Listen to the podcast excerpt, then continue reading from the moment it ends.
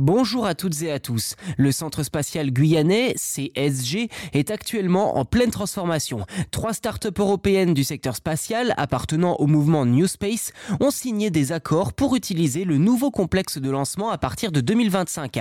Dans le même temps, les équipes se renforcent, le tout au cœur de la jungle sur un site préservé et qui tend à devenir de plus en plus vert.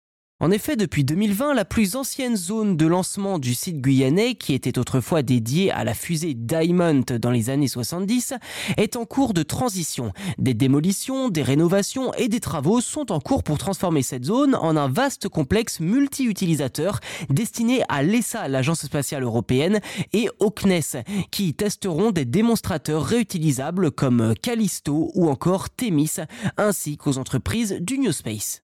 Alors dans sa transformation, le CSG veut se démarquer en tant que zone naturelle protégée, ce qui peut sembler paradoxal étant donné que le lancement de fusées n'est pas particulièrement écologique.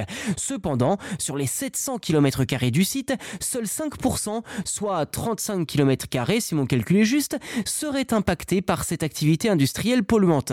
Le reste est divisé en vastes zones protégées et en réserves naturelles. Plusieurs études tentent à démontrer que les animaux sont relativement peu perturbés par les lancements et des caméras installées sur le site ont déjà capturé des images de paresseux et même de jaguars dans la zone. Des recherches sont actuellement menées avec des abeilles pour étudier la pollution. Du côté des nouveaux systèmes d'extinction des feux, l'eau est filtrée puis réinjectée dans un petit lac artificiel. De plus, d'anciennes zones déjà défrichées abritent des installations solaires pour produire de l'électricité décarbonée.